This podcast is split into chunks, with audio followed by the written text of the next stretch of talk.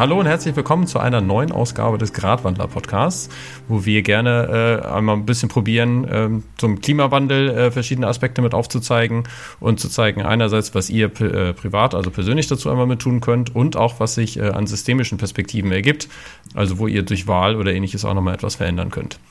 Ähm, das sind einerseits äh, heute wieder eure üblichen Verdächtigen, sprich äh, Felix bin ich einmal wieder mit dabei, dann haben wir noch den Lukas und dann haben wir natürlich auch wieder den Nils mit dabei. Von uns sind das jeweils, wie gesagt, äh, unsere unabhängige private Meinung und wir haben uns heute jetzt einmal ein Thema äh, geschnappt, was äh, vielleicht auch gerade an einigen Stellen gerade hoch und runter wandert, je nachdem welchen Kreisen oder in welcher Blase ihr euch mit bewegt. Aber äh, das Ganze ist das Thema der Gemeinwohlökonomie und dabei haben wir uns auch einmal zwei Gäste geholt und das sind einerseits die Sabine und der Gerd. Und dann würde ich sagen, können die beiden sich auch einmal kurz vorstellen. Ähm, auch was euch jetzt eigentlich zu dem Thema, sage ich einfach mal, mit qualifiziert und äh, vielleicht auch persönlich dahin getrieben habt. Und da würde ich einfach mal sagen, äh, Ladies First, Sabine, fang doch gerne einfach mal an. Ja, ja, hallo, ich bin Sabine von der Gemeinwohlökonomie Hamburg. Ich bin seit äh, 2000, ich bin 2012 ähm, zur Gemeinwohlökonomie gestoßen, weil ich damals ähm, ja, mich versucht habe oder versucht, weil ich mich selbst, selbst, selbstständig gemacht habe, Entschuldigung, jetzt habe ich mich schon verhaspelt, ähm, und ähm, das mit dem Thema Nachhaltigkeit zu tun hatte. Ähm, und da habe ich mich sehr viel mit ökologischen, sozialen Themen beschäftigt und bin dann irgendwann auf Christian Felber gestoßen, an, ähm, auf Basis der Utopiewochen, die damals stattgefunden haben und war dann direkt seit Gründung der Gemeinwohlökonomie hier in Hamburg auch mit dabei. Und äh, was vielleicht interessant ist in meiner Historie, ich habe irgendwann mal Betriebswirtschaft studiert. Ich bin also eine böse Betriebswirtschaftlerin sozusagen, habe auch in internationalen großen Unternehmen gearbeitet ähm, in der Vergangenheit und habe mir immer gewünscht, dass es fairer und sozialer und besser zugeht vom, vom Miteinander und wie wir auch die, die Umwelt ähm, behandeln. Und insofern ist mir das sehr entgegengekommen, als ich von der Gemeinwohlökonomie gehört habe. Sowohl sozialer als auch ökologischer Aspekt höre ich da ein bisschen mit ja, raus. Mhm. Genau. Mhm. Ja, dann vielen Dank. Dann würde ich sagen, Gerd, stell du dich doch gerne auch noch mal kurz vor.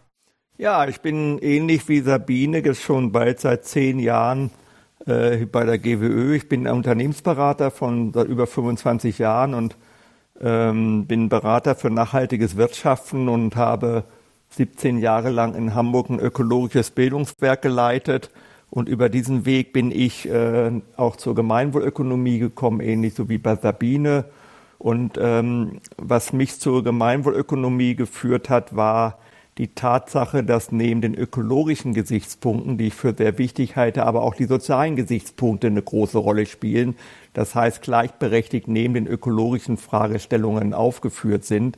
Und es gab bis dato und auch bis heute kein Modell, was diese beiden Aspekte, sag ich mal, zusammenbringt.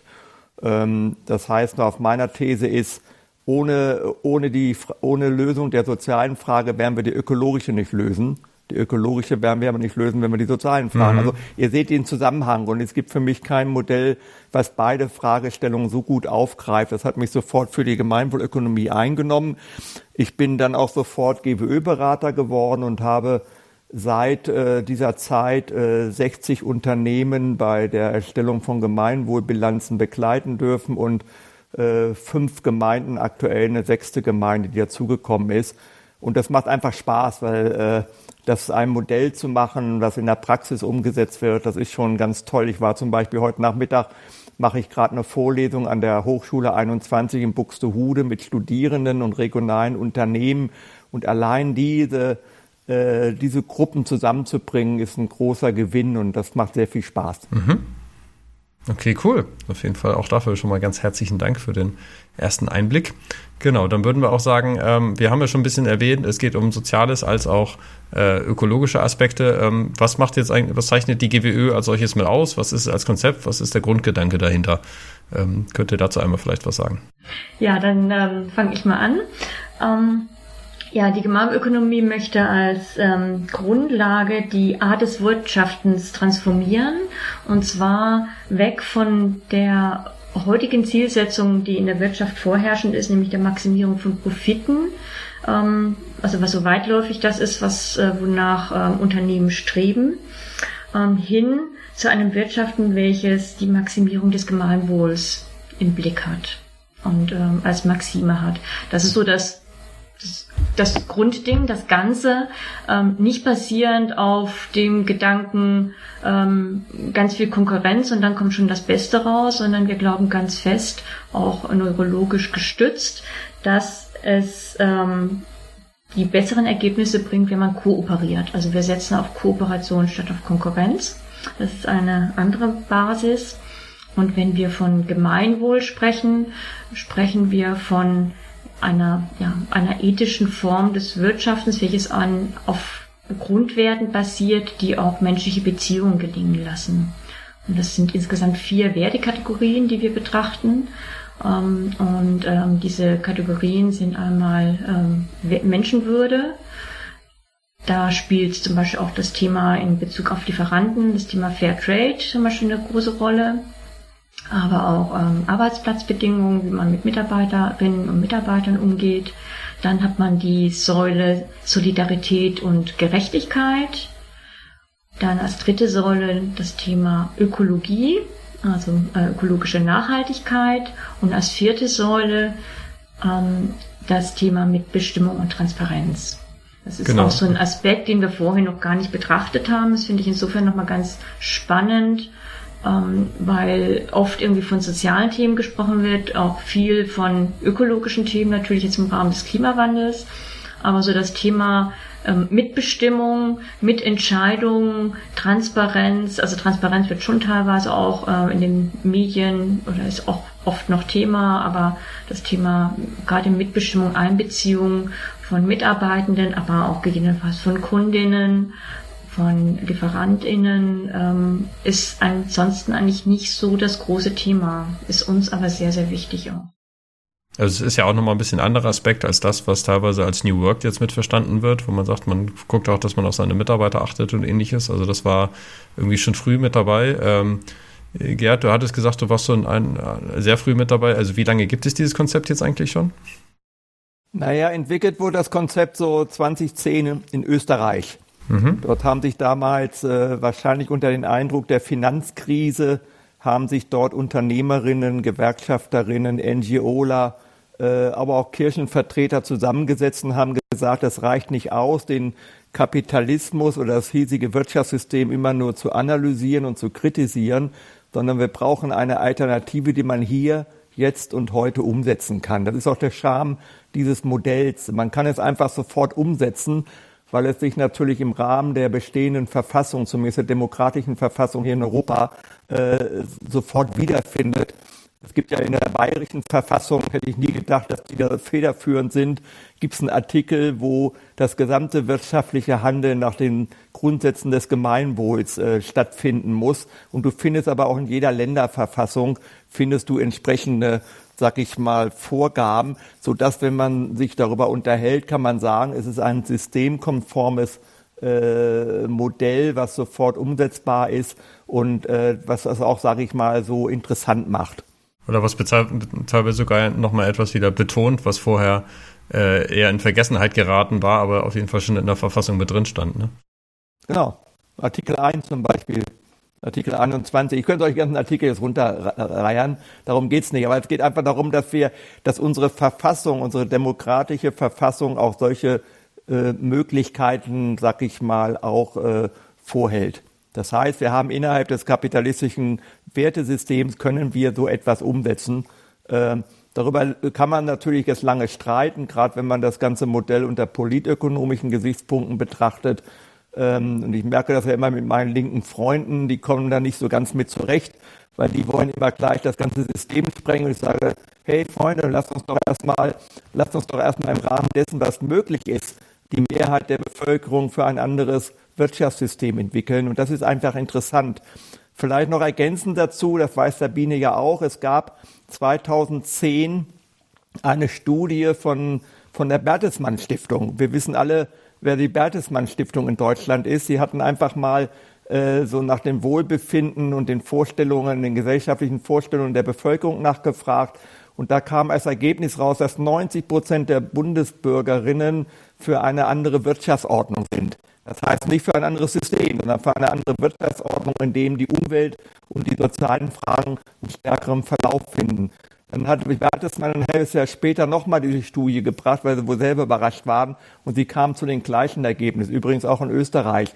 Das heißt, äh, wenn man diese Studie jetzt ernst nimmt, dann haben wir eigentlich ein großes Grundbedürfnis, schon seit zehn Jahren diese Gesellschaft zu verändern. Aber die Schwierigkeiten muss ich euch nicht zeigen. Wir sind noch eine junge Bewegung, aber wir haben beide das Gefühl, ich denke, da spreche ich auch für Sabine, äh, in den letzten zwei Jahren haben wir einen ziemlichen Aufschwung genommen. Ich will euch was mal an so einem Beispiel demonstrieren. Achtet mal drauf, im politischen Raum hat vor zehn Jahren kein einziger von Gemeinwohl gesprochen.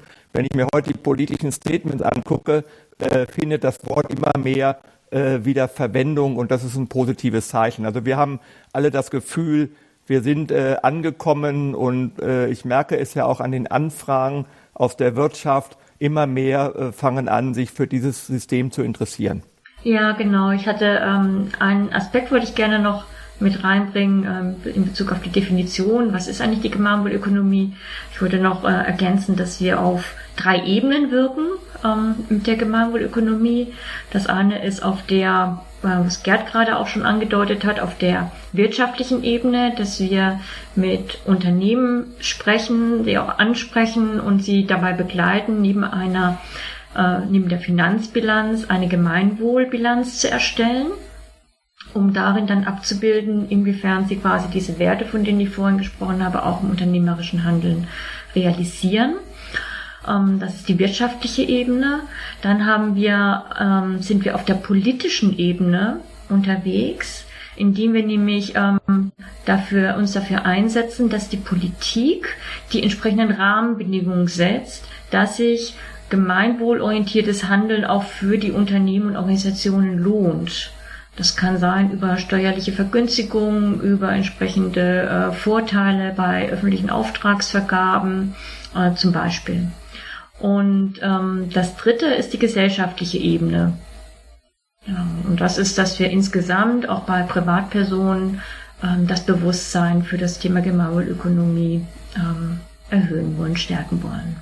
Das heißt, aktuell ist das Konzept noch, ähm, na, also auf jeden Fall auf freiwilliger Basis und eher als ein Aushängeschild und eine, ein Zeichen sozusagen, also man kann es ganz, ganz, ganz sozusagen böse gesagt, es ist im Grunde noch ein Marketing-Instrument ähm, für Unternehmen, also zu sagen, schaut mal her, ähm, wir, wir halten uns freiwillig sozusagen schon dran aber soweit ich das äh, richtig verstanden habe, ist es ja dann erst wirklich, wenn man das als eine Rückbesinnung auf soziale Marktwirtschaft irgendwie sieht, erst dann wirklich sinnvoll, wenn es auch die Wirtschaftlichkeit beeinflusst. Also wenn sozusagen ein positiver Score ein Unternehmen wirtschaftlicher macht und ein negativer Score dann eben auch da, dazu führt, dass man sozusagen einzahlen muss und eigentlich äh, die Wirtschaftlichkeit sinkt.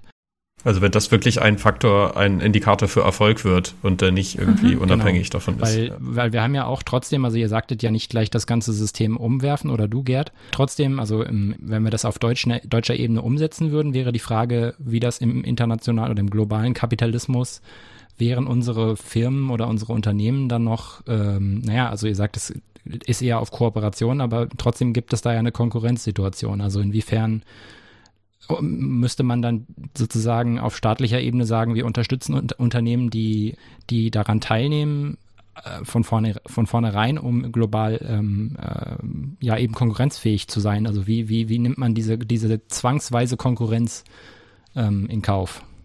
Dass die anderen schummeln können und man selbst äh, dann sich benachteiligt fühlt. Uh, ja,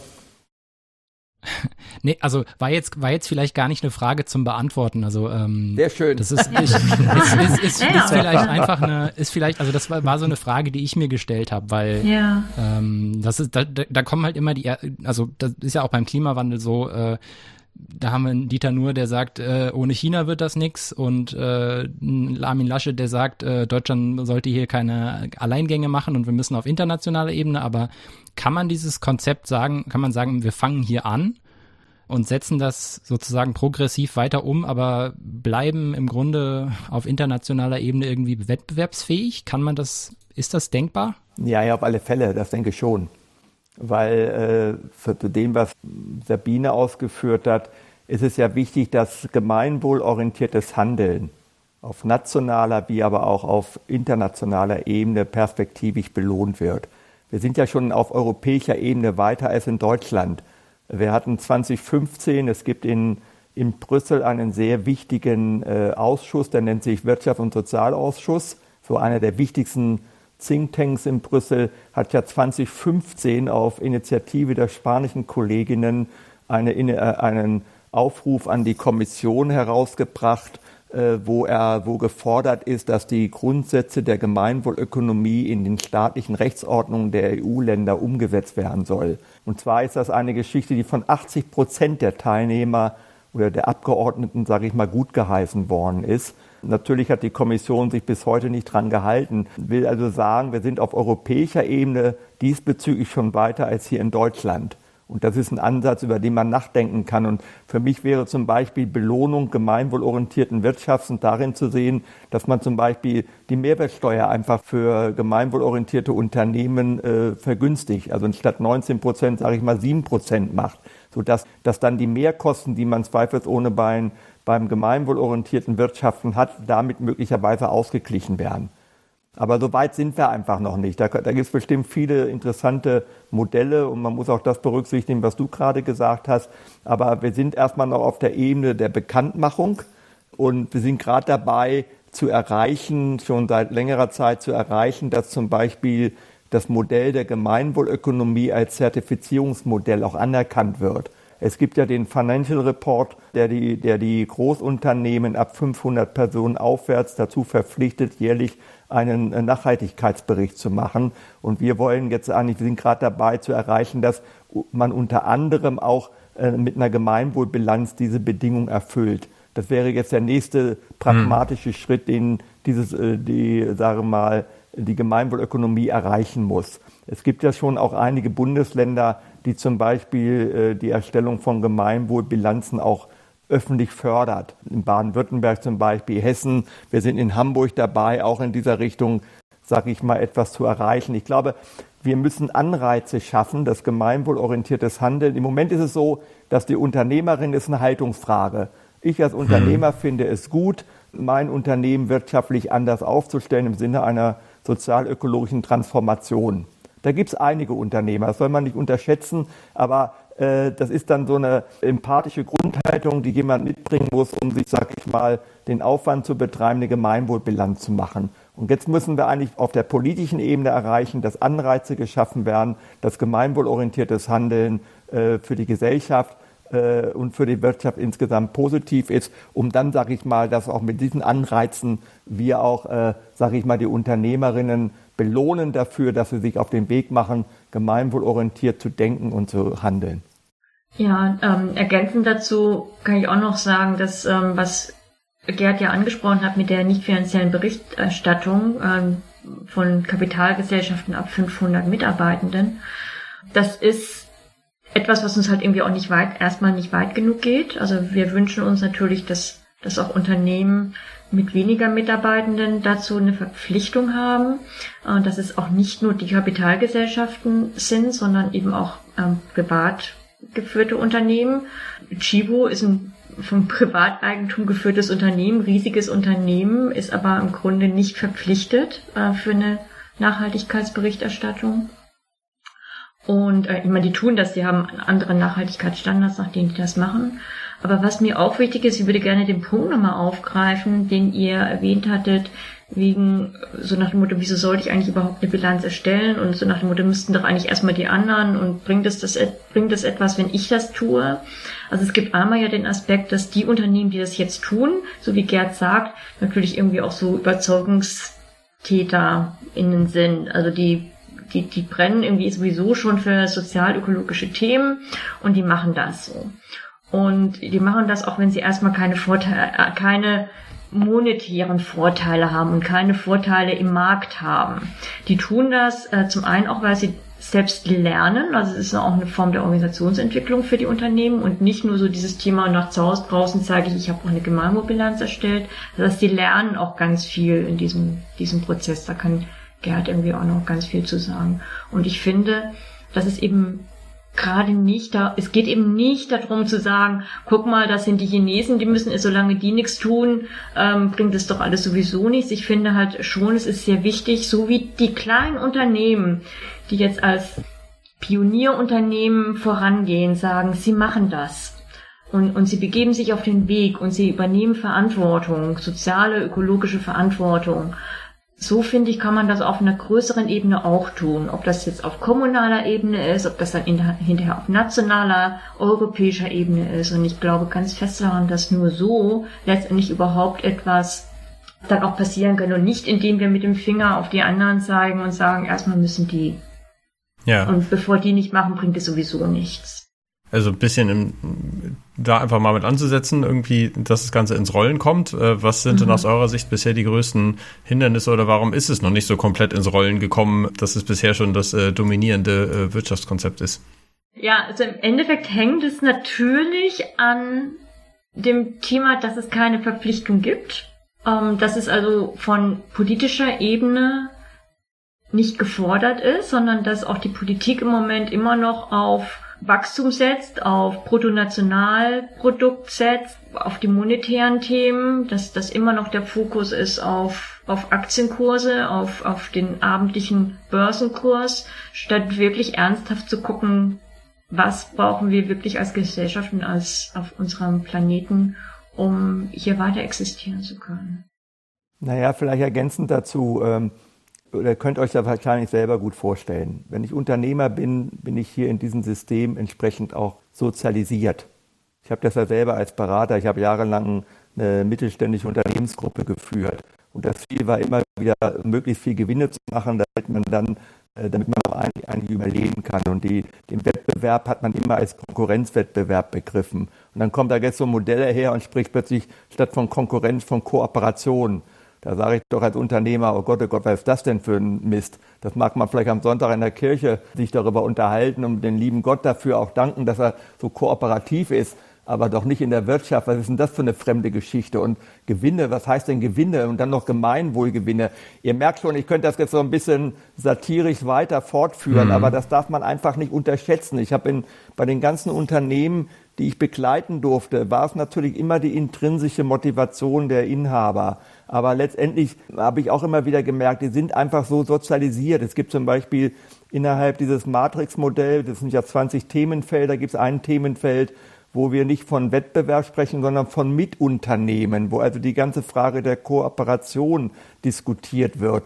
Ja, was meint ihr, was wir da in, in der Praxis für für erstmal für Erstaunen haben. Was ist das denn? Wie soll das umgesetzt werden? Aber das Positive ist, wenn sich Unternehmerinnen anfangen, tatsächlich mal darüber Gedanken zu machen, wie Kooperation praktisch gelebt werden kann, mit Lieferanten, mit Geldgebern, mit äh, Mitarbeitern ja sowieso, aber auch mit Kundinnen, äh, dann merke ich schon ganz interessante Denkprozesse. Aber sowas dauert. Ich sage immer, ein Unternehmer, äh, der anfängt, äh, sich erstmalig bilanzieren zu lassen, der macht nichts anderes als mal so eine Bestandsaufnahme seines Unternehmens, den sogenannten 360-Grad-Blick.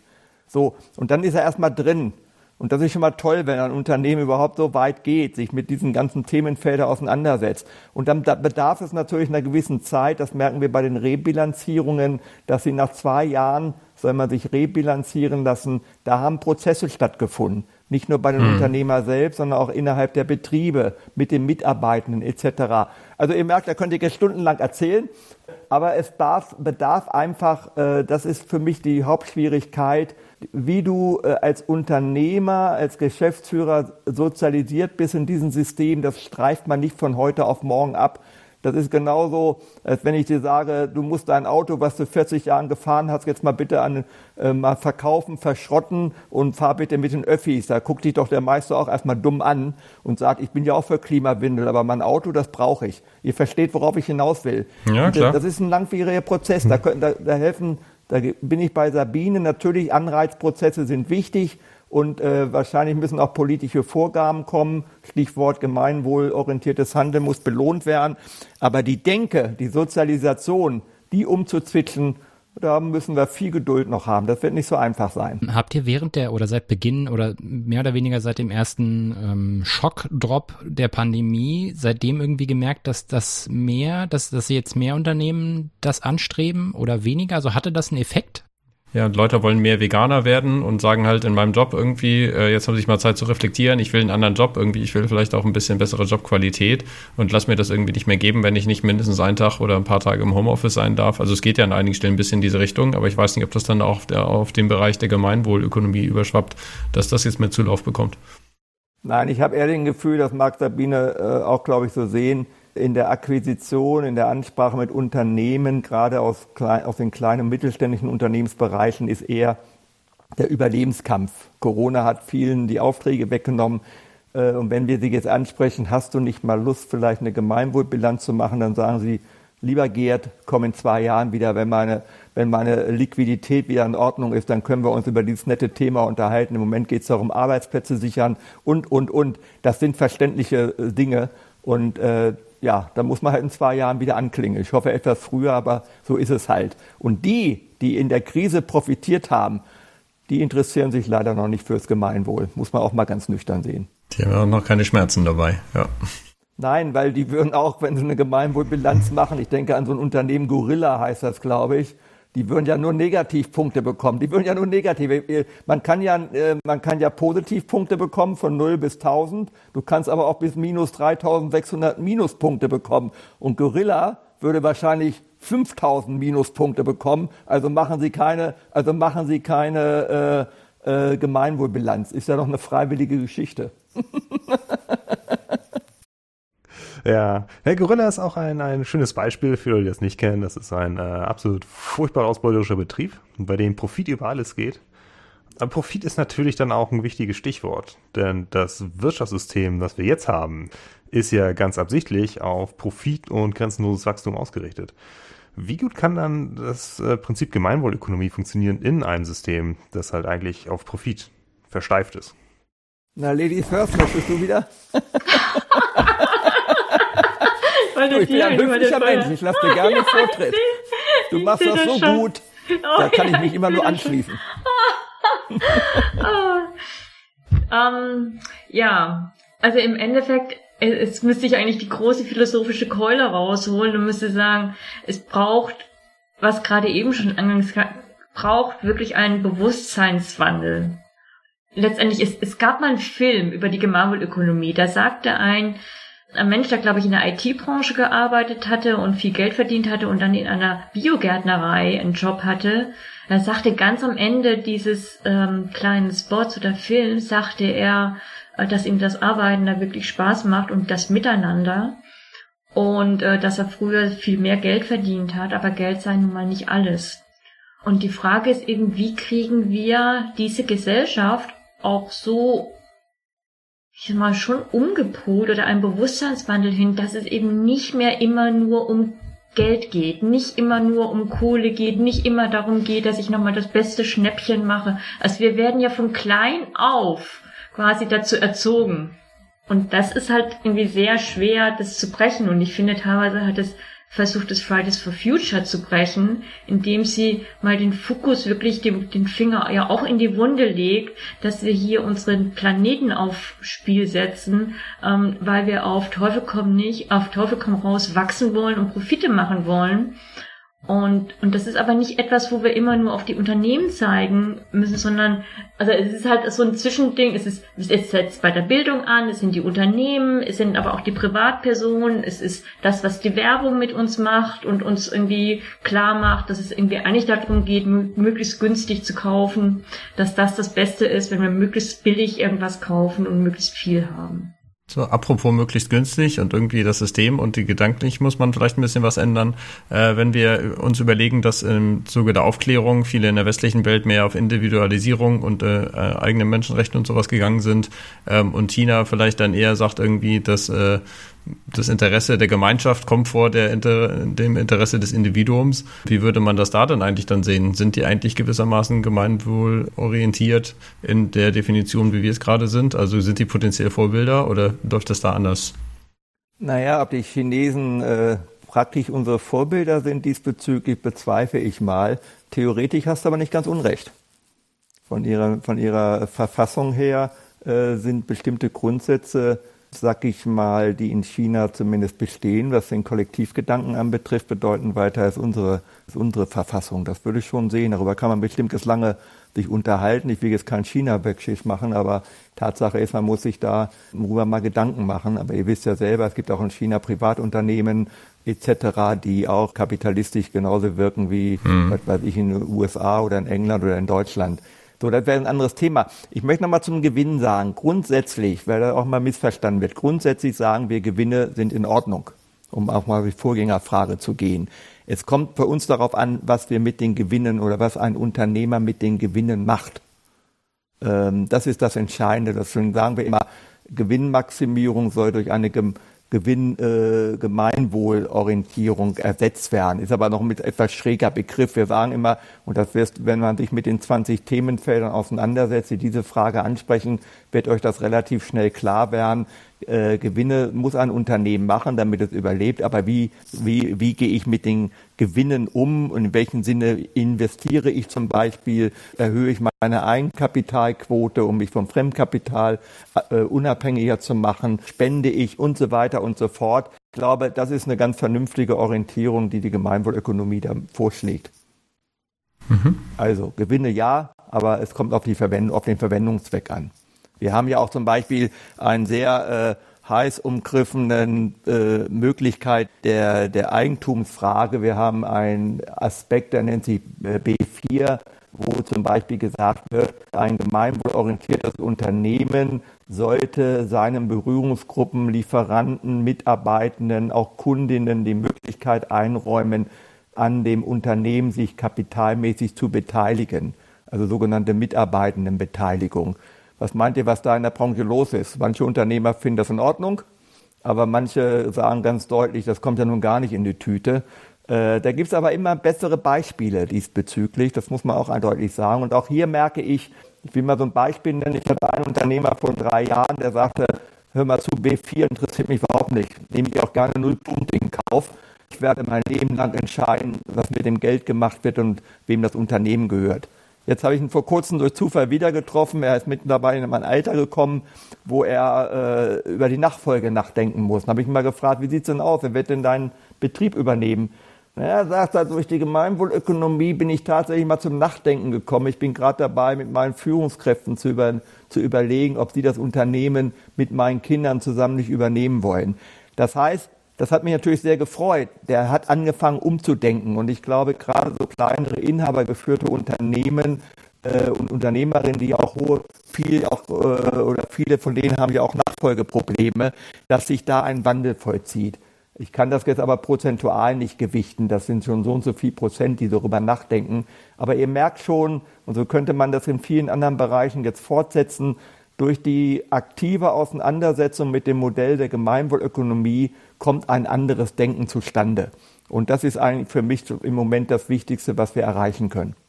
Das ist auf jeden Fall schön, dass sich da etwas mehr in die Richtung bewegt. Ihr hattet vorhin auch schon gesagt, dass Europa an verschiedenen Stellen schon etwas weiter ist. Also wie sieht es denn ähm, mit der ganzen Idee eigentlich auf europäischer Ebene aus? Naja, das, äh, auf europäischer Ebene muss man deutlich sagen, im deutschsprachigen Raum, das ist natürlich auch durch die Entwicklung der Gemeinwohlökonomie, sind wir am weitesten. Sehr gut aufgeholt hat diesbezüglich Spanien. Ich glaube, in Spanien ist im Moment sogar am weitesten von allen. Das hängt mit der Bewegung zusammen, mit der Krise, die Spanien vor ein paar Jahren hatte. Das hing mit Pondemos-Bewegung zusammen. Äh, da hat sich sehr viel getan. Wir haben äh, zwei Universitäten, Barcelona und Valencia, mit eigenen Studiengängen die Region Valencia ist so groß wie Norddeutschland, äh, hat eine Gemeinwohlbilanz gemacht. Wie viel, es gibt auch eine ganze Reihe Betriebe, wie viel das sind, weiß ich nicht. Also Spanien ist da im Moment führend, alle anderen Länder tröpfeln, ich sage das mal etwas despektierlich, tröpfeln so hinterher. Gerade im angelsächsischen Raum könnten wir da mehr vertragen. Ich denke da an England und so. Bin da mal sehr zuversichtlich. In Ostblockländern, da tut sich noch gar nicht, soweit ich informiert bin. Auch Frankreich, überraschenderweise, es mag auch sprachliche Problematik sein. In Frankreich kommen wir diesbezüglich mit der Gemeinwohlökonomie nicht so richtig voran. Vielleicht einer der Gründe, warum sie ein bisschen mehr nochmal auf Atomkraftwerke setzen als Deutschland. ja, ich hätte, ich hätte zu der Umdenken-Frage, du hattest ja, Gerd, du hattest ja gesagt, dass, äh, wir haben gerade schon mal drüber geredet, dass äh, sich ein sehr großer Teil, ich glaube 80 oder 90 Prozent der Leute da eine sozialere Gewichtung ähm, im Wirtschaften ähm, erhoffen? Also die, also so wie ich das sehe, ist da ja ein Umdenken schon schon in der eigentlich schon da. Ähm, wir haben jetzt kein Wirtschaftssystem in der Verfassung festgeschrieben. Das heißt, diese, diese, dieses Priming, was da stattfindet, also diese, diese Art, wie wir denken, Wirtschaften, wie Wirtschaften ablaufen muss, ist eine rein gesellschaftliche Sache, die man nicht rechtlich irgendwo festgehalten hat, genau genommen. Und wenn wir uns aber jetzt Eigentum verpflichtet nochmal anschauen, dann ist es ja eher so, dass wir den sozialen Faktor sehr wohl ähm, rechtlich auch mit einbezogen haben, der aber interpretierbar ist oder Auslegungssache ist, inwiefern ähm, das genau angewandt werden muss. Ähm, und jetzt zur eigentlichen Frage mit dem Blick auf das Urteil des Bundesverfassungsgerichts, was die Klimaschutzmaßnahmen angeht. Inwiefern lässt sich denn ein oder inwiefern ist denn unter dem Zeitdruck, also Umdenken ist schön, aber also mit dem Zeitdruck, ich bin ein Freund von Ordnungspolitik und inwiefern ist es denn denkbar, dass man sich auf dieses äh, Eigentum verpflichtet in Verbindung mit dem äh, Bundesklima, äh, Bundesverfassungsklimaschutzurteil, das zusammenbringt und dann eben auch so eine Art von Wirtschaften verpflichten der macht oder, äh, oder zumindest gewisse Gesichtspunkte davon verpflichtend macht? Also durch dieses ähm, Urteil des Bundesverfassungsgerichtes, das war ja schon mal eine Sache, die finde ich sehr wesentlich ist. Wir brauchen aber auf der anderen Seite auch nur auch wieder ins Grundgesetz schauen. Da gibt es einen Artikel 20a, der sagt, der, Scha der Staat schützt auch in Verantwortung für die für künftige Generationen die natürlichen Lebensgrundlagen und die Tiere im Rahmen der verfassungsmäßigen Ordnung durch die Gesetzgebung. So, also eigentlich steht es im Grundgesetz. So, das heißt, was wir fordern müssen, und das ist, und da merke ich, da steigt irgendwie auch so ein bisschen mein, mein Adrenalin und auch meine Ungeduld, mhm. ähm, auch als GWÖlerin, dass, dass der Staat da wirklich in die Politik handeln muss. Und zwar nicht nur in, also in Deutschland, aber natürlich nicht nur in Deutschland, um das auch durchzusetzen, was letztendlich auch schon in unserer Verfassung steht. Und dass eben im Moment da viel zu sehr weggeguckt wird und viel zu sehr durch ja schon irgendwie auch Lobbyismus und durch die, die Macht der oft großen und großen Unternehmen, dass, äh, wie soll man sagen, so dieses Angstmachen, Arbeitsplatzverlust und so weiter und wir im internationalen Wettbewerb, dass diese Sachen dann immer hinten angestellt werden. Im Endeffekt wird die, wird Umwelt, Umwelt und Natur hinter Wettbewerb und hinter Profit und hinter Wirtschaft an, hinten angestellt. Und, und das darf eigentlich nicht sein. Also wenn wir in unsere Gesetzgebung gucken, in unser Grundgesetz gucken, darf das nicht sein. Und genau das Gleiche, im gleichen Maße, finde ich, verhält es sich auch mit den UN-Nachhaltigkeitszielen. Es gibt diese Agenda 2030, 17 Nachhaltigkeitsziele und wenn man sich das an, ähm, wird es so sein, dass wir die ähm, in Bravour verfehlen werden. So. Ähm, weil man sich wirklich nicht traut, da entsprechend die, die Hebel anzusetzen und zu sagen, wir, das ist nicht nur schön auf Papier geschrieben, sondern wir, wir wollen das auch durchsetzen und wir nehmen euch hm. Wirtschaft auch in die Pflicht. Und inwieweit seht ihr jetzt die neue Bundesregierung da? Äh, oder die mögliche, kann man ja vielleicht eher nochmal nur sagen, ähm, dass sich da konkret etwas ändern wird. Also vor allem Grüne und FDP in der Kombination. Die einen sagen irgendwie, wir sollen gerne etwas mehr rechtliche, ähm, also von unten, ich sag mal, den äh, anziehen. Und irgendwie die FDP, die sagt, wir brauchen an vielen Stellen weniger Staat, ist ja da vielleicht auch eine interessante Konstellation. Also seht ihr da eine Hoffnung oder ähm, was ist eure Perspektive? Die Hoffnung stirbt zuletzt. Ja, also eine Hoffnung ist auf jeden Fall da. Das, äh so, aber nein, jetzt mal realistisch. Wir müssen das, wir haben es auch, wir haben hier in, äh, in Hamburg eine Gruppe AG Politik. Wir haben das gerade mal äh, vorgestern miteinander diskutiert. Und man muss, glaube ich, nüchtern zur Kenntnis nehmen, ob ich das wahrhaben will oder nicht. Sozialökologische Transformation, wenn es hochkommt, ist von 19 Prozent der Wählerinnen gewählt worden. Mal bezogen auf die Programme kann man sagen, sozial-ökologische Transformation, wenn es überhaupt thematisiert worden ist, dann haben wir es bei den Grünen und bei den Linken. Und die kommen gerade mal zusammen auf 19 Prozent. Im Umkehrschluss heißt das, 80 Prozent der Wählerinnen haben keine sozial-ökologische Transformation gewählt. Auch wenn man häufig immer den anderen Eindruck hat, äh, durch Friday for Future, wir berauschen uns ja alle selber äh, im Grunde genommen, wie viele da auf die Straße gehen. Aber Tatsache ist, das Wahlergebnis ist da für mich sehr nüchtern. Und deswegen, und das wissen wir alle, äh, alle fünf eigentlich auch, Politik ist ein hm. Aushandlungsgeschäft. Kompromisse. Und mit der FDP werden wir jemanden haben, der seinen äh, Porsche haben will. Der Kompromiss wird darin liegen, ja, ich darf meinen Porsche behalten, aber bitte mit E-Motor. Das ist dann der berühmte Tesla, der dann durch die Straßen rauscht. Aber eine Mobilitätswende in dem Sinne, wie es eigentlich notwendig wäre, werden wir, glaube ich, mit dieser Regierung nicht bekommen. So, das ist einfach, das ist eigentlich ein Faktum. Äh, da können wir jetzt lange diskutieren miteinander. Deswegen sage ich, Hoffnung stirbt zum Schluss. Aber Tatsache ist, wir müssen sehen, dass der, Außen, der außerparlamentarische Druck noch stärker wird. Aber nicht nur bezogen jetzt auf die Friday for Future Milieu, sondern wir müssen darüber hinaus, müssen wir sehen, dass wir da institutionell stärker uns verankern. Ich bin gerade in so einem Bündnis drin, was bundesweit versucht, so eine sozial-ökologische äh, Transformationsallianz zusammenzubekommen. Es ist noch relativ frisch, aber es sieht sehr, sehr gut aus. Gerade jetzt nach den Wahlen haben sich plötzlich Organisationen äh, bereit erklärt, mitzumachen in diesem Bündnis, die vor fünf Wochen noch gesagt haben, das kommt für uns gar nicht in Frage. Das heißt, so ein kleiner Hoffnungsschimmer, den ich da wieder sehe. Aber es ist nicht einfach. Von der Regierung, offen gestanden, erwarte ich nicht viel. Kein Stillstand. Das glaube ich nicht. Das hätten wir mit der CDU gehabt.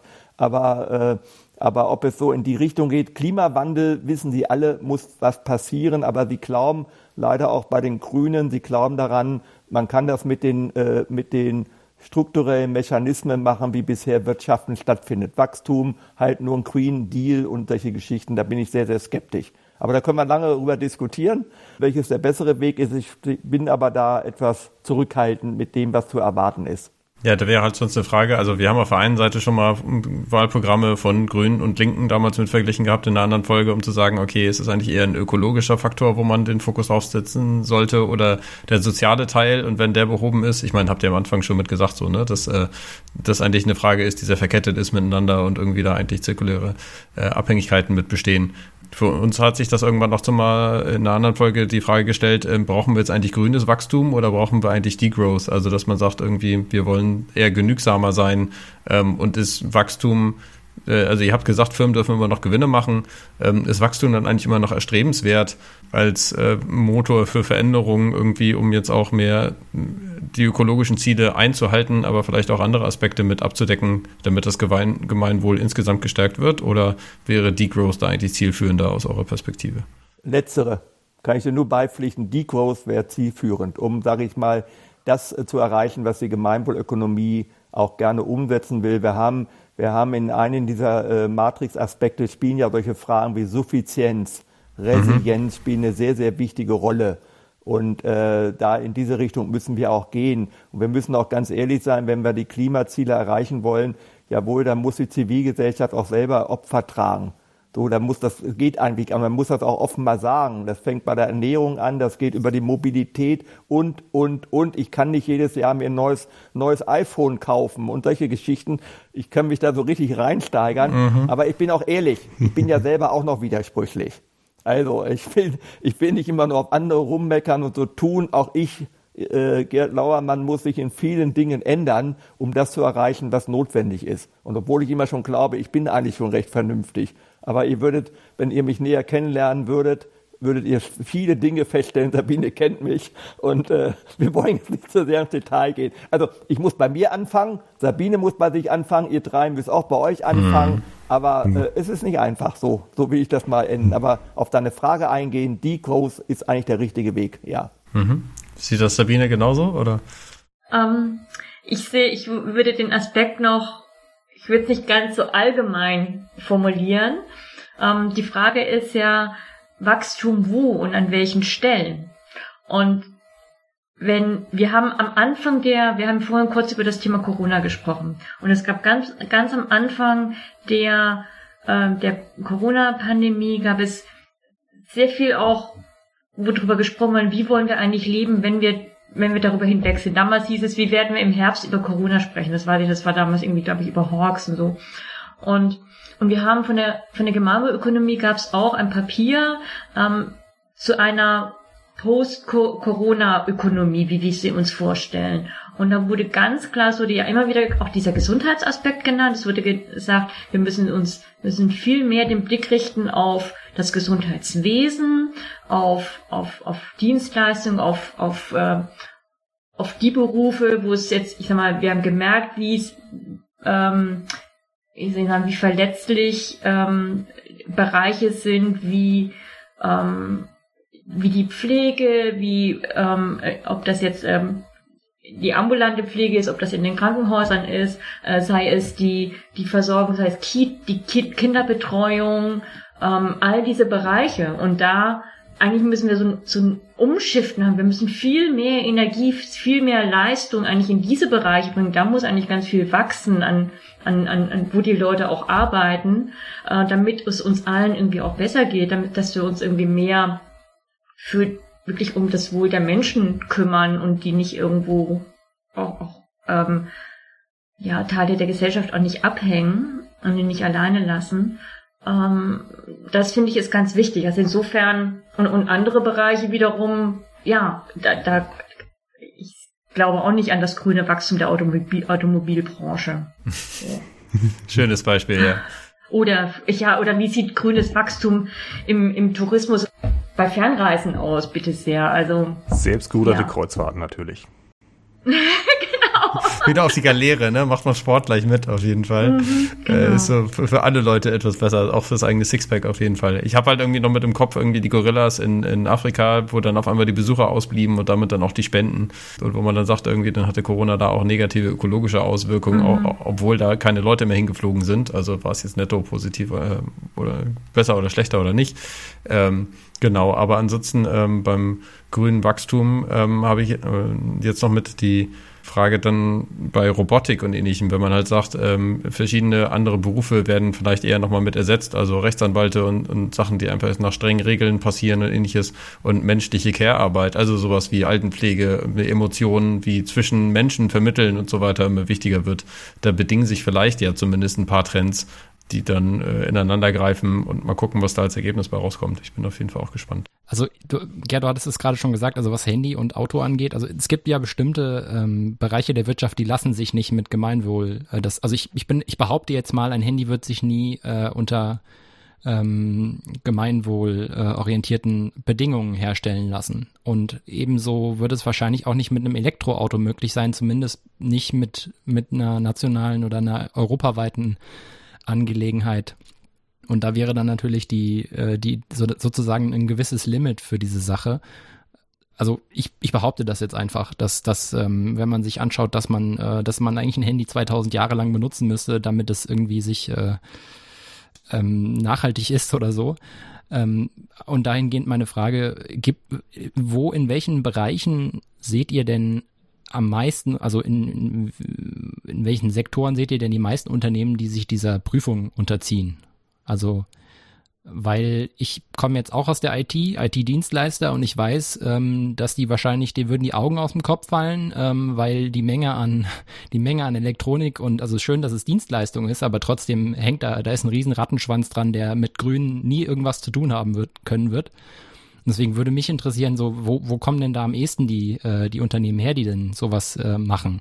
Ja, ich würde gerne einmal nochmal darauf einhaken, was du gerade gesagt hattest, dass es im Bereich Autos oder auch Handy, IT ja irgendwie schwierig sei und das ja irgendwie vielleicht gar nicht funktionieren könnte. Ich frage mich gerade, wenn es darum gehen würde, dass das Handy, das Auto, das was weiß ich was zu einmal zu produzieren, welches die maximalste Lebensdauer hat?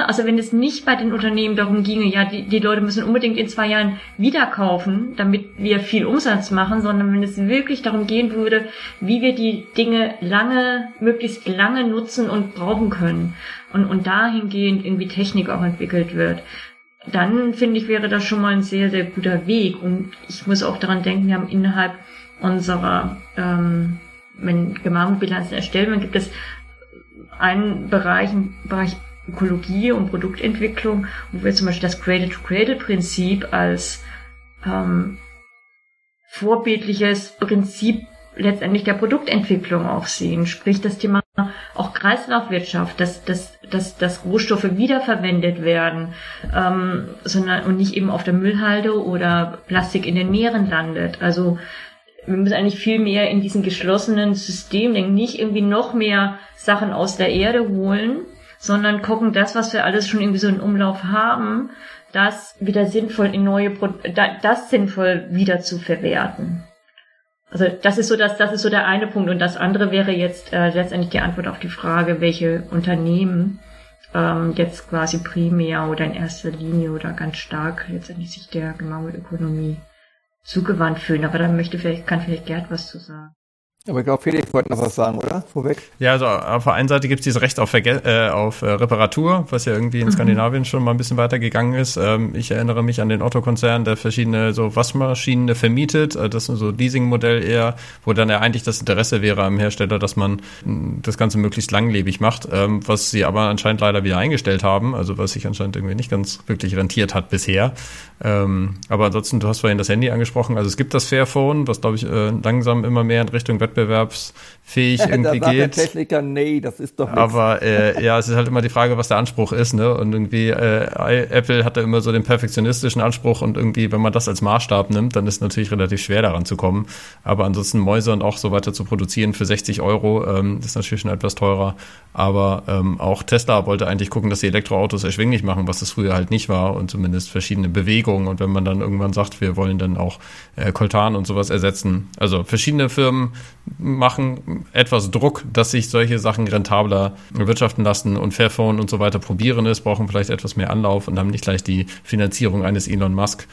Da, aber wie groß die Hoffnung jetzt ist, dass es sich in sehr vielen Bereichen grundsätzlich durchsetzen lässt, weiß ich auch nicht. Tomorrow Bank äh, ne, haben zumindest auch schon äh, den Ansatz zu sagen, sie gehen mehr in Richtung Nachhaltigkeit und wollen auch solche Sachen dann fördern und genau in solche dann investieren. Planet A Ventures haben wir auch. Ähm, Cradle to Cradle hatten wir ja sogar schon hier in, bei uns im Podcast auch äh, vom äh, Ortsverein eine im Interview. Genau. Ähm, ja, und dann vielleicht Gerd nochmal die Frage, in welchen Bereichen siehst du denn, dass am meisten Unternehmen aktiv sind und sich versuchen, ja, ich will mal vielleicht vorweg sagen, das Modell der Gemeinwohlökonomie ist ein entwicklungsoffenes Modell. Das ist auch einer der Gründe, warum ich da mitmache. Das ist nicht irgendwie, äh, dass man irgendwelche dogmatischen Grundsätze hat, die man jetzt umsetzen muss. So habe ich das mal an der Hochschule gelernt im Bereich politischer Ökonomie. Das ging mir irgendwann mal auf den Senkel sondern wir haben immer gesagt, wir, wir, wir präsentieren, wir stellen ein Modell vor, was äh, diskutiert werden muss und wir haben keine Lösung für alles. Können wir auch nicht haben, zum Glück nicht. Und äh, jetzt auf die Frage von Lukas eingehen, welche Unternehmen aus meiner Sicht und Erfahrung äh, im Moment am, äh, am sinnvollsten sich den Gemeinwohlbilanzen erstellen sollten. Ja, ich mache die Erfahrung, das sind kommunale Unternehmen. Ich habe gerade einen sehr interessanten Prozess in Göttingen mit dem Deutschen Theater mit einer Senioren, mit einem Seniorenzentrum, einer Beschäftigungsförderungsgesellschaft und einem äh, regionalen IT-Unternehmen, welche die Verwaltung dort administrativ unterstützen. Und ich stelle fest, dass kommunale Unternehmen eigentlich ideal sind ähm, für diese Gemeinwohlprozesse. Wir haben das, glaube ich, bisher noch nie so im Blickfeld gehabt, weil es gibt einen ganz gravierenden Unterschied gegenüber äh, Unternehmen der Privatwirtschaft die Unternehmen, die kommunalen Unternehmen machen keine Gewinne. Alles, was sie an, an Erträgen reinkommen, muss wieder in den Gemeinwohl, sage ich mal, im weitesten Sinne zur Verfügung gestellt werden. Und ich merke, äh, wir werden unsere Matrix-Inhalte dementsprechend auch noch ein bisschen äh, da einfach verbessern müssen, um das zu berücksichtigen. Aber ich merke in dem Prozess mit diesen vier Unternehmen, da ist eine ganz andere Denke eine ganz andere Denke verankert, als wir sie bei Privatunternehmen haben. Die Fragen der Konkurrenz etc. stellen sich dort ganz anders, werden auch viel kooperativer, äh, sag ich mal, umgesetzt als äh, in der Privatwirtschaft. Das sind jetzt aber so, das sind jetzt so Sinneseindrücke des letzten halben Jahres und hat bei mir dazu geführt, dass äh, ich glaube, das werde ich auch meinen Kolleginnen empfehlen, wir müssen stärker in diesen Bereichen an kommunale Unternehmen, da gibt es ja relativ große, wir sind gerade in Bremen dabei, die Bremer Stadtreinigung äh, zu bilanzieren, genauso auch ein hochinteressantes Feld, äh, was diskutiert werden muss. Also das sind für mich eigentlich jetzt mal so mittelfristig die Unternehmen, die am ehesten für eine Gemeinwohlbilanz in Frage kommen. Mhm. Ergänzend ähm, natürlich, äh, ja, du kannst sicherlich irgendwie auch vieles nochmal sagen zu dem Thema der Gemeinden. Da hattest du vorhin ja irgendwie auch gesagt, dass ihr da im Moment auch gerade wieder an weiteren Gemeinden dran sind. Ich glaube, das ist auch ein unheimlicher Hebel und ich und vielleicht können wir nachher nochmal so über das Thema Gemeinwohlökonomie in der Bildung sprechen. Das fände ich irgendwie auch nochmal vielleicht äh, ganz gut. Das haben wir vorhin, glaube ich, nur so ein bisschen gestreift, das Thema. Genau, also inwieweit, äh, wir hatten ja vorhin gesagt, bei der Bundesregierung ist vielleicht nicht ganz so viel Hoffnung, aber wenn es anscheinend in den Kommunen irgendwie doch etwas mehr Hoffnung gibt, äh, was zeichnet sich da eigentlich für ein Trend? Irgendwie gibt es irgendwelche Kommunen, die sich besonders hervortun ähm, und gibt es vielleicht einen Grund, warum die das machen und andere nicht? Naja, das, das der, der Charme bei Kommunen liegt darin, dass Kommunen im Prinzip ja verfassungsmäßig den Gemeinwohl verpflichtet sind. Artikel 21, Artikel 28 äh, sprechen ja von Daseinsfürsorge, ist für mich jetzt mal synonym für Gemeinwohl. Ich will da jetzt gar nicht so differenzierend äh, drauf eingehen wollen. Und äh, Kommunen haben das Problem, das wisst ihr auch oder könnt ihr euch gut vorstellen, äh, waren, letzten, waren und sind äh, in den letzten 30 Jahren den neoliberalen Mainstream-Gedanken, sag ich mal, untergeordnet worden. Das heißt, das Prinzip, der verfassungsmäßige Auftrag, äh, die Daseinsfürsorge zu sichern, ist immer mehr äh, den ökonomischen Grundprinzipien geopfert worden. Und immer mehr Kommunen fangen an, darüber nachzudenken, dass das, dass das das falsche Schritt ist, weil sie es einfach nicht mehr schaffen. Die kriegen auf der einen Seite von den Bürgerinnen nachvollziehbar ständig einen auf den Deckel. Ihr müsst aber mehr tun um unsere Interessen, unsere Bürgerinneninteressen auch zu wahren. Und auf der anderen Seite kommt ihr ständig mit der schwarzen Null und habt kein Geld und was weiß ich. Und da ist der Ansatzpunkt, wo, wo Kommunen, das sind noch nicht die Massen, aber Kommunen auch anfangen mit Gemeinwohlbilanzierungen, um einfach mal eine, Ist-Analyse zu machen, wie weit sie überhaupt noch äh, den Grundsätzen äh, der Daseinsfürsorge Rechnung tragen können. Und die wollen mittels der Gemeinwohl Bilanzen, Erkenntnisse haben, um damit, sage ich mal, auf der politischen Ebene auch wirken zu können. Nun sind wir da allerdings wirklich noch sehr am Anfang. Wir haben fünf Kommunen. Ich bin jetzt gerade bei einer Kommune in der Nähe von Lübeck mit 26.000 Einwohnerinnen, wo wir, äh, wo wir den Bilanzierungsprozess vorantreiben. Und äh, wir werden da auch weiterhin dranbleiben, aber äh, das hat auch so seine Zeit. Muss man auch mal wieder mit Geduld. Ich weiß, dass äh, euch die Ungeduld treibt, aber wir werden auch da Geduld haben müssen. Interessant ist, dass es äh, politisch äh, äh, da auch, äh, sag ich mal, du über alle Parteien, ich schließe mal die AfD aus, die interessiert mich dabei nicht, aber alle anderen Parteien sind ansprechbar für dieses Thema der Gemeinwohlbilanzen. Also die zum Beispiel hm. in Nordfriesland haben wir drei Gemeinden, drei CDU-Bürgermeister. In Höxter haben wir zwei Gemeinden, zwei CDU-Bürgermeister. Ja, das ist ein ganz anderes Bild. Das hätte ich mir nie für möglich gehalten. Nun haben wir ja einige grüne Bürgermeisterinnen, die auch schon angefragt haben. Ich glaube, auch da, ähnlich wie im Unternehmensbereich, äh, kommen wir mit diesem zeitgemäßen Modell der Gemeinwohlökonomie zum richtigen Zeitpunkt. Da wird sich einiges entwickeln. Das, äh, das, das ist einfach so, da wird sich eine Dynamik entwickeln, die eher positiv ist und meine Mahnung mit der Geduld, äh, ich hoffe, dass ich da bestraft werde und dass immer mehr auf diesen Weg sich machen. Genau. Ähm, ja, das heißt, wir haben verschiedene Kommunen, die sich dann etwas mehr in diesem Bereich mit einbringen. Ähm, für mich wäre die Frage auch, äh, wir haben ja GWÖ als Zertifizierungsmodell für Firmen. Es gibt ja auch ein paar andere, ähm, so wie B Corporations oder ähnliches. Also die Tomorrow Bank äh, hat sich ja eigentlich konkret gegründet mit dem äh, Gedanken, den Bankensektor auch einmal umzukrempeln und mehr in Richtung Nachhaltigkeit zu bringen. Aber die haben sich jetzt ja nicht GWÖ zertifizieren lassen. Ähm, als ich ein bisschen mal geguckt habe, wirkte das so, als ob jetzt GWÖ das stringent oder das schärfste Modell, sag ich mal, von den Kriterien ist im Vergleich zu den anderen. Ähm, vielleicht aber in dieser Hinsicht auch das Erstrebenswerte. Aber wie seht ihr ihr, dass, dass verschiedene Firmen, die eigentlich genau den Anreiz hätten, genau in die Richtung zu gehen, sich für B Corp oder sowas entscheiden? Oder was ist eigentlich der Unterschied von euch zu denen dann? Also grundsätzlich äh, sage ich mal in dem Zusammenhang, äh, merkt euch den Gedanken der Kooperation. Grundsätzlich ist es gut, wenn Firmen sich auf den Weg machen, sage ich mal, Nachhaltigkeitsberichte und dergleichen zu erstellen. Und B Corp ist ein gutes System. Äh, allerdings, da hast du das vollkommen richtig wiedergegeben, es ist ein bisschen ach, ich will jetzt nicht negativ sein. Es ist nicht, es hat nicht die Stringenz und die Konsequenz wie bei der Gemeinwohlökonomie. Und natürlich weiß ich gerade bei jüngeren Unternehmerinnen, so Start-ups, sie können sich mit B Corp irgendwie mehr anfreunden, weil auch natürlich der Prozess der Bilanzierung im Rahmen der GWÖ auch sehr umfangreich ist. Das muss man einfach sagen. Wir bieten daher jetzt auch seit neuestem sogenanntes Einstiegsformate an. Zum Beispiel, ich hatte ja am Anfang gesagt, an der Hochschule, wo ich jetzt heute Nachmittag war, da haben wir, da machen wir mit den Unternehmerinnen ein Einstiegsformat, äh, Äh, ich will das ruhig mal jetzt etwas salopp GWÖ-like nennen. Es geht darum, dass man überhaupt den Unternehmerinnen, die daran teilnehmen, die Möglichkeit gibt, sich mit den Grundgedanken der GWÖ anzufreunden, ohne schon bewusst in Bewertungen zu gehen, ohne schon so ins Detail zu gehen, sondern überhaupt mal einen Grundüberblick zu bekommen. Ich habe das in Göttingen auch mit sieben Unternehmen gemacht und ich habe gemerkt, dass dieses Einstiegsformat gerade für kleinere Unternehmen, Bioläden, Unverpacktläden, alles was so in den kleineren Bereichen unterwegs ist, ist das eigentlich offen gestanden schon vollkommen ausreichend. Äh, die müssen keine Gemeinwohlbilanz machen. Äh, das ist eigentlich ein Format äh, für Unternehmen ab 20 Beschäftigte aufwärts. Das ist so meine, meine Erfahrung. Insofern bin ich ganz froh, dass wir das jetzt auch anbieten können. Und, äh, aber wenn ein Unternehmen sagt, sie möchten B Corp machen oder sie wollen einen GRI machen oder sie wollen einen deutschen Nachhaltigkeitskodex machen, ja, das ist schon mal positiv und da muss man halt weitergehen. Ich glaube, der entscheidende Unterschied, das dürfte euch dreien auch bewusst sein, der entscheidende Unterschied ist, wenn ich mich mit der GWÖ auseinandersetze, muss ich auch die Haltungsfrage, die persönliche Haltungsfrage mit in den Raum nehmen.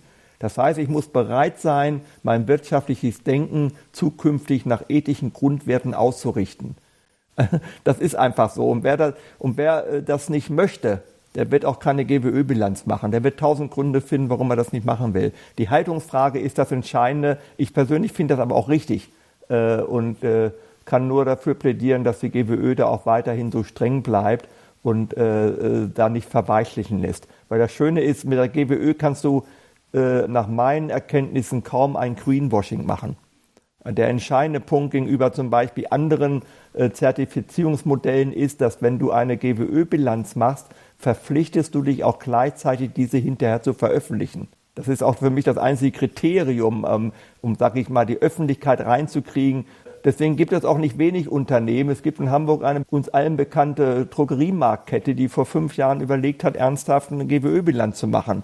Da haben wir schon gejubelt und haben gesagt, super, super. Und dann haben die ganz nüchtern äh, auf der Geschäftsführerebene einfach mal überlegt, was hat das für Vorteile für uns, was hat das für Nachteile und sind dann zum Ergebnis gekommen und haben dann diskutiert, ja, wir könnten uns das vorstellen, aber die Veröffentlichung äh, und was wir veröffentlichen, das überlassen Sie doch bitte uns. Und da haben wir gesagt, das könnt ihr vergessen. Es wird alles veröffentlicht. Und daraufhin haben sie gesagt, sie machen keine Gemeinwohlbilanz. Und es gibt schon einige Unternehmen, die aufgrund dessen sich, sage ich mal, einen Rückzieher machen, weil du bei anderen Zertifizierungsmodellen nach meiner Kenntnisnahme das nicht musst. Du kannst dir die guten Sachen raussuchen und musst über die schlechten eigentlich gar nicht berichten. Das ist der Unterschied. Das äh, halte ich nochmal für ganz wichtig, das auch nochmal klar zu machen. Das heißt, man geht dann als Unternehmer auch in den Prozess rein und sagt von vornherein, ähm, also es ist, man ist von vornherein auch zu der Transparenz verpflichtet. Also es gibt keinen, wir lassen uns das mal anschauen und ähm, wenn uns das Ge Ergebnis nicht so ganz gefällt, dann, äh, dann doch nicht. Also man muss schon von vornherein sagen, alles oder gar nichts. Ja, Sabine hat ja am Anfang ausgeführt, wenn ich das nochmal kurz ergänzen darf, Sabine. Sabine hat am Anfang ausgeführt, dass das Novum unserer Berichterstattung liegt in dem Bereich Demokratie und Transparenz. Das findet ihr bei den anderen Modellen eigentlich. Ökologische Nachhaltigkeit haben die anderen Modelle auch. Da sind wir nicht besser und auch nicht weiter und nicht strenger. Das haben die auch alle. Und Solidarität und Gerechtigkeit spielt bei anderen auch eine Rolle. Das ist, das, und die Menschenwürde auch. Also da, da unterscheiden wir uns gar nicht so. Wenn ihr euch den GRI-Bericht oder den von Deutschen Nachhaltigkeitskodex, die sind da ganz vernünftig. Der GRI hat sogar teilweise gerade im Bereich der, der, der, der Bestechung ähm, da haben die zum Beispiel recht äh, strenge Sachen, da kann die GWÖ eigentlich auch eher von lernen. Aber in dem Bereich Demokratie und Transparenz, in dem Bereich Mitbestimmung, in dem Bereich der Eigentumsfrage, da ist, glaube ich, das GWÖ-Modell am weitestgehendsten. Und das ist auch so ein bisschen der USP äh, neben der Veröffentlichungspflicht, den wir gegenüber anderen Zertifizierungsmodellen haben. Ja. Deswegen glaube ich, leuchtet euch auch ein, du musst, du musst schon eine bestimmte Grundhaltung mitbringen, um einen GWÖ-Bericht zu machen. Das Interessante daran ist auch, dass ähm, bei den, dass eben bei einer Gemeinwohlbilanz, also es ja diese Punkte gibt, also am Ende gibt es eine Punktzahl von ähm, minus 3600, wie ähm, Gerd ja sagt, bis maximal 1000. 1000 sind eigentlich gar nicht erreichbar. So und viele sind auch schon abgeschreckt alleine dadurch, weil eigentlich in, bei einer Gemeinwohl Ökonomie oder eine Gemeinwohlbilanz sind 500, 600 Punkte schon super. Es gibt einige, die haben irgendwie sieben, zwischen 700 und 800, glaube ich. Das ist echt absolute Spitze. So. Aber wenn man gemeinhin in der Wirtschaft unterwegs ist und so in Zielerreichung und so denkt, also ich kenne das ja irgendwie auch aus dem Thema, da werden dann irgendwelche Tantiemen mit verbunden. Und wenn man dann irgendwie von der Zielerreichung von, ähm, von 70 Prozent, 60 Prozent, 80 Prozent spricht, dann ist das eigentlich doof. Also, also 90 Prozent müssen eigentlich mindestens, eigentlich muss man Ziele übererreichen. Ansonsten ist, ist man eigentlich schon ein Verlierer, so, eine Verliererin. Und, und das, glaube ich, hält auch, schreckt auch viele irgendwie ab, weil sich damit zufrieden zu geben, dass man vielleicht am Anfang nur 300, 400 Punkte hat, wie zum Beispiel eine Sparda Bank München, die aber wirklich dazu auch stehen. Das muss man auch erstmal so als Unternehmen wegstecken. Ja, ich habe auch im Kopf, dass 2015, glaube ich, die Taz, ne? also die äh, Tageszeitung, die ja auch eigentlich eher ähm, auf Allgemeinwohl und sowas zumindest theoretisch auf ist, irgendwie nur ein Drittel der Punkte oder 350 Punkte oder sowas hatte. Ist jetzt auch schon wieder sechs Jahre her, aber ähm, wo für mich so die erste Frage war, oh, ein Drittel der Punkte und damit ist sie zertifiziert, aber wenn man sich natürlich ähm, vor Augen hält, sie könnte auch minus 3500 haben und mit 350 vor fünf Jahren war sie vielleicht schon ganz gut dabei, ähm, dann setzt das natürlich auch immer so ein bisschen den, den Maßstab, ne? Genau. Jo. Genau, ähm, also wir merken auch gerade, dass wir im zeitlichen jetzt schon ein bisschen weiter fortgeschritten sind. Ich würde jetzt noch mal gucken, ähm, auf der einen Seite gibt es noch etwas, was ihr allgemein mitgeben wollt, gibt es dann etwas, was man individuell tun kann. Also wir haben ja gesagt, bei uns ist immer so ein bisschen äh, systemische Fragen und ähnliches, aber auch was jeder Einzelne nochmal mit tun kann. Vielleicht habt ihr da, irgend, äh, falls ihr irgendwelche Tipps habt, auch gerne nochmal mitgeben und dann irgendwann auf die Zielgerade von, was sind denn die nächsten anliegenden Events und sowas, äh, was ihr vielleicht auch noch empfehlen würdet. Ich äh, überlege gerade, wir haben ja diese gesellschaftliche Komponente, haben wir ja vor, habe ich vorhin kurz aus, ähm, ausgeführt. Also natürlich wünschen wir uns viele Menschen, die uns als Gemeinwohlökonomie unterstützen, äh, den Gedanken irgendwie auch weitertragen und sagen überhaupt, also viele kennen die Gemeinwohlökonomie ja auch nicht. Gerd sagt auch, dass wir noch ja, eine relativ junge Bewegung sind. Das heißt, wir freuen uns natürlich über viele ähm, Menschen, die sich bei uns engagieren oder die vielleicht auch bei uns Mitglied werden. Ähm, wir sind ein eingetragener gemeinnütziger Verein. Äh, wir freuen uns auch über Aktive, die mitmachen, aber auch die, die es einfach auch mit ideell mittragen und, und auch weitererzählen. Also und, und wir leben natürlich irgendwie, natürlich davon, dass die Menschen, wir hätten uns natürlich gewünscht, dass sie irgendwie ihr Kreuzchen vielleicht teilweise an einer anderen Stelle machen, ohne dass wir jetzt, obwohl wir natürlich überparteilich sind und wir uns im Grunde wünschen, dass, dass jede Partei Gemeinwohlökonomie glaubhaft überzeugend auch in ihrem, ihren, ihrem Wahlprogramm hat. Also ich kann natürlich als, als Person selber eine Bilanz erstellen, das gibt es auch. Es gibt eine Bilanzmöglichkeit für Privatpersonen, kann man sich auch im Internet runterladen und selber machen und mal gucken, wo stehe ich eigentlich privat da und kann da auch gucken, wo kann ich mich verbessern. Also das könnte ich als Individuum, das sind so diese Facetten, die ich so als Individuum sehe und vielleicht möchte Gerda noch ergänzen, hat bestimmt noch zusätzliche Ideen. Hast du alles gesagt? Mitmachen, einbringen, diskutieren und so weiter. Ihr hattet ja die, die, den Kommunenaspekt noch genannt. Also ich glaube, ich werde jetzt auch mal bei meiner Kommune, äh, wo ich jetzt auch äh, endlich mal Wahl, bei der Wahlhilfe mitge, mitgemacht habe, vielleicht auch erstmal, jetzt wo ich mir schon einen Namen gemacht habe, kann ich ja mal mit sowas ankommen, so, so einem Klopper.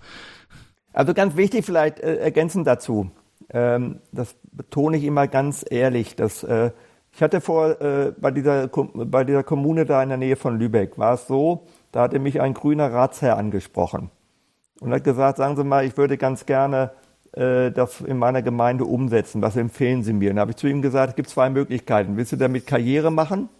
Dann wirst du das Thema nie durchsetzen können. Aber oder willst du es tatsächlich durchsetzen und mit deiner Karriere noch ein bisschen warten?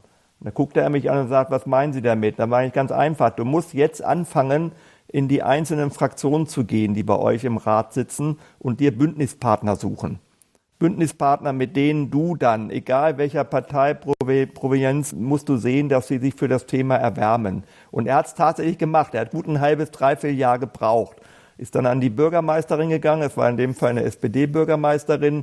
Hat sie auf ihre Seite bekommen. Sie fand auch sein Vorgehen vollkommen richtig. Wir haben dann einen Workshop gemacht mit allen, aus, äh, aus, mit allen Parteien dort.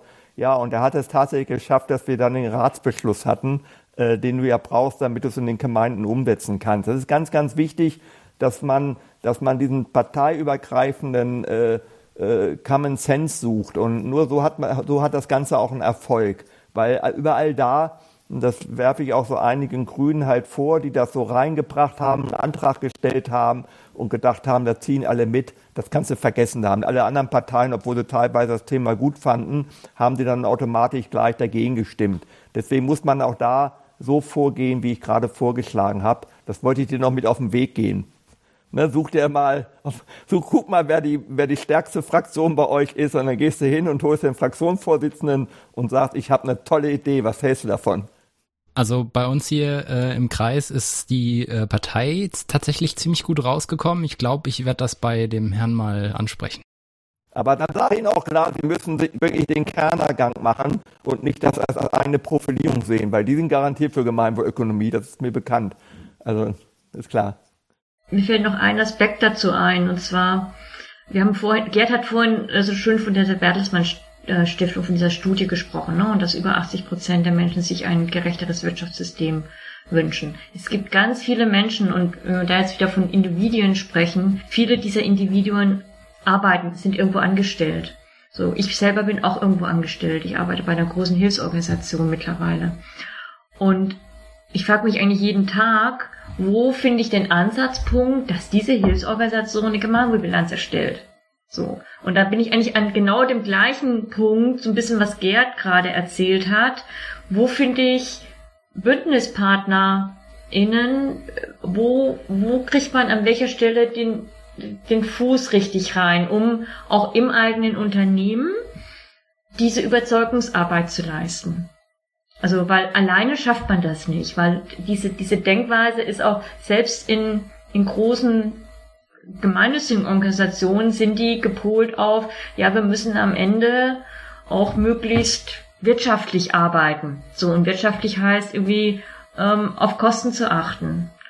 Und, und, und das heißt dann möglichst billig auch zum Beispiel einzukaufen. Und, und, und dann ist die Frage, was steht, was, was, was für Kaffee wird da in der Kantine, wird, da in der kommt da auf den Tisch oder oder oder was steht da für oder gibt's einen Obstkorb irgendwie für die Mitarbeitenden oder ach wie sieht das aus mit Firmenwagen und so weiter und so fort. Also die Frage ist auch und da ist sicherlich irgendwie auch noch Potenzial, was ich mir wünsche, was wir irgendwie noch stärker auch bei uns als Gemeinwohlökonomie heben, wenn wir dann irgendwie mehr und mehr Kraft auch entwickeln, wie wir auch Mitarbeitenden in den Unternehmen noch mehr so die Werkzeuge an die Hand geben und, und helfen, da so ein Momentum im eigenen Unternehmen auch zu schaffen, dass da auch was in Bewegung kommt. Also es klingt auf jeden Fall viel nach auch sich selbst bilden, um da die Möglichkeit zu haben, irgendwie anders überzeugen zu können, nochmal mehr Fakten im Zweifelsfall in der Hinterhand zu haben, vielleicht irgendwie am Ortsverein nochmal mitzugehen, äh, um da zu gucken, was da eigentlich vielleicht an Hilfestellung, vielleicht auch an Netzwerk und auch an anderen Verweisungsmöglichkeiten vielleicht sogar schon mit dabei ist, wenn jemand sagt, grundsätzlich habe ich da Interesse.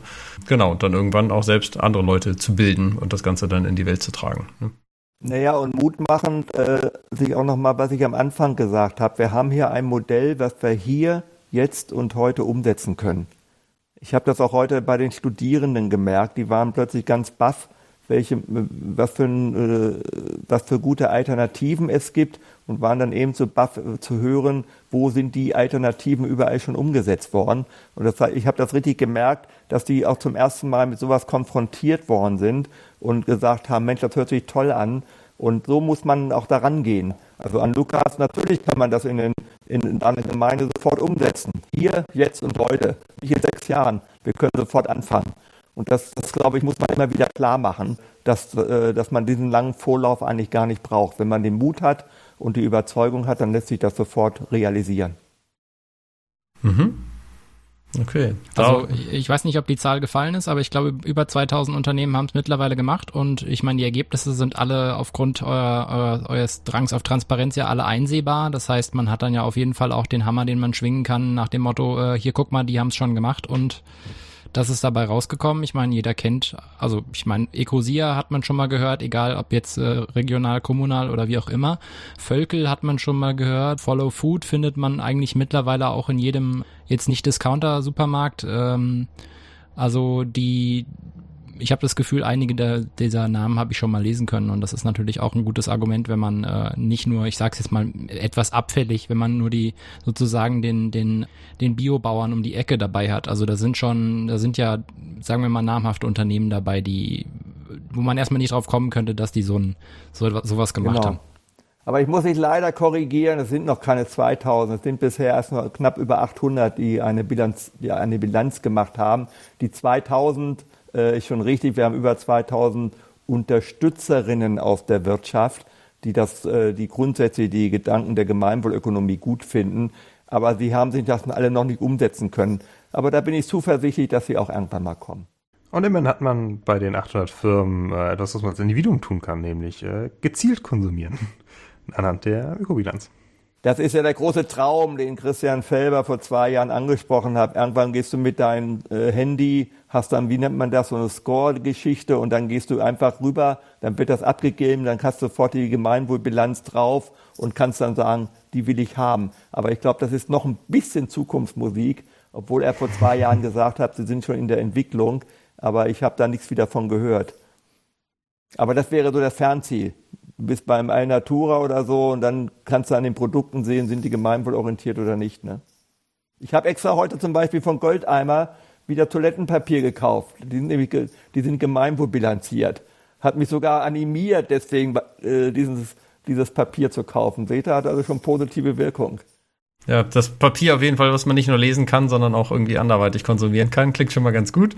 Genau, ja. ich würde ansonsten gucken, äh, genauso wie wir das äh, bei der Braunkohle äh, schon langsam haben oder immer noch mal brauchen. Ich würde dann langsam mit dem Ausstieg jetzt äh, mal wirklich anfangen bei uns hier und sagen auf jeden Fall ganz herzlichen Dank euch beiden, dass ihr hier wart. Äh, ich fand es ein sehr interessantes Gespräch, viele interessante Fakten und auch ein bisschen aus dem Nähkästchen geplaudert, ähm, was sogar noch ein bisschen über das hinausgegangen ist, was ich mir erwartet hatte. Dementsprechend schon mal ganz herzlichen Dank.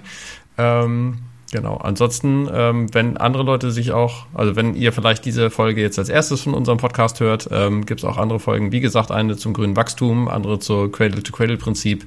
Ähm, und äh, zum Beispiel hatten wir auch Agora Energiewende, was ja etwas konkreter ist äh, von dem Papier, äh, von dem politischen, wo man sagt, da kann sich die Politik dran messen lassen.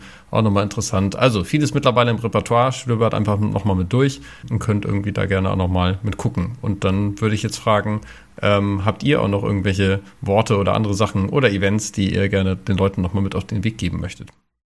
Sabine, hau ran. um, ähm, ja, also ich möchte auf jeden Fall nochmal den ein ganz kurzes Statement machen, eine ganz große Lanze nochmal brechen, dass wir auch in dem Bildungssektor auf jeden Fall auch ansetzen müssen. Auch, und da sind wir auch mit der Gemeinwohlökonomie irgendwie auch unterwegs. Äh, dass wir auch an Schulen gehen, dass wir an Hochschulen gehen. Ähm, wir müssen im Grunde, es geht es wirklich darum, dass wir die, die nachwachsen, letztendlich auch fit machen, dass die mit dieser Überzeugung letztendlich dann auch in, in die dann auch in die Arbeitswelt kommen und dann irgendwie auch an irgendwann an die Hebel kommen, wo sie eben auch mit entsprechend und wo sie dann mitgestalten und wo sie dann eben auch wirklich entsprechend denkend wirksam werden. Also es ist irgendwie, glaube ich, ganz, ganz wichtig, dass da, da die Überzeugung wächst. Und dann möchte ich ähm, ja Werbung machen, würde ich jetzt eigentlich in erster Linie für den GWÖ-Salon. Also GWÖ steht ja für Gemeinwohlökonomie. Wir haben ein Format, ist der GWÖ-Salons und am 21. Oktober, Donnerstag um 19 Uhr, findet ein Online-Salon statt zum Thema Klimawandel und Gesundheitswesen. Und das ähm, finde ich ist ein ganz spannendes Thema. Und ähm, da würde ich ganz herzlich zu einladen wollen, sich noch anzumelden. Und ähm, genau, also das wäre mir jetzt irgendwie so ganz äh, vordringlich. Es gibt, äh, was auch interessant ist, ich weiß nicht, ob es da noch Plätze gibt, im Museum der Arbeit gibt es am 30.10. Ähm, einen am Workshop. 29. Achso, am 29. zwei Sachen im Museum der Arbeit. Am 29.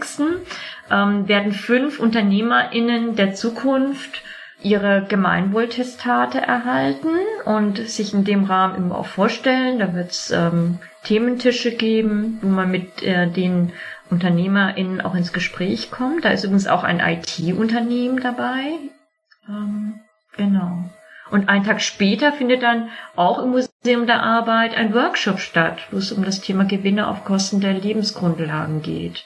Ich weiß aber nicht, ob es da noch Plätze gibt. Also beides Veranstaltungen, die dann ähm, tatsächlich auch real stattfinden, in Präsenz stattfinden, wie man so schön sagt, im Museum der Arbeit in Hamburg-Barmbek. Und ansonsten können wir natürlich immer nur einladen. Wir haben einmal im Monat einen neuen Treff ähm, für Leute, die interessiert sind an der Gemeinwohlökonomie, wo sie sich ähm, informieren können, ähm, was, was ist die Gemeinwohlökonomie, mit welchen Themen befassen wir uns, ähm, wie sind wir überhaupt strukturiert aufgestellt, wie kann man sich auch einbringen, mitarbeiten. Das machen wir immer am ersten Donnerstag. Genau, Link zur Webseite auf jeden Fall immer sinnvoll. Genau, cool. Dann da herzlichen Dank. Gerd, hast du noch was zu ergänzen, oder? Nein, ich bedanke mich, dass ihr uns die Gelegenheit gegeben habt, nett mit euch heute Abend zu plaudern, das mhm. Thema vorzustellen. Danke für eure Fragen und man sieht sich wieder und hört sich wieder. Genau, auch ganz herzlichen Dank zum Thema Bildung. Wenn ihr das ganze Thema äh, Bildung vorantreiben wollt, äh, dann empfehlt auch gerne unseren Podcast und vielleicht nicht nur die Episode, sondern noch andere weiter. Ich glaube, das trägt das Thema auch etwas weiter. Genau, und damit verbleiben wir einfach mal heute Abend und sagen vielen Dank fürs Reinhören. Äh, bis zum nächsten Mal und bleibt uns weiter gewogen. Herzlichen Dank. Tschüss, tschüss. Tschüss. Ja. Ciao, ciao. Danke ciao. auch. Tschüss.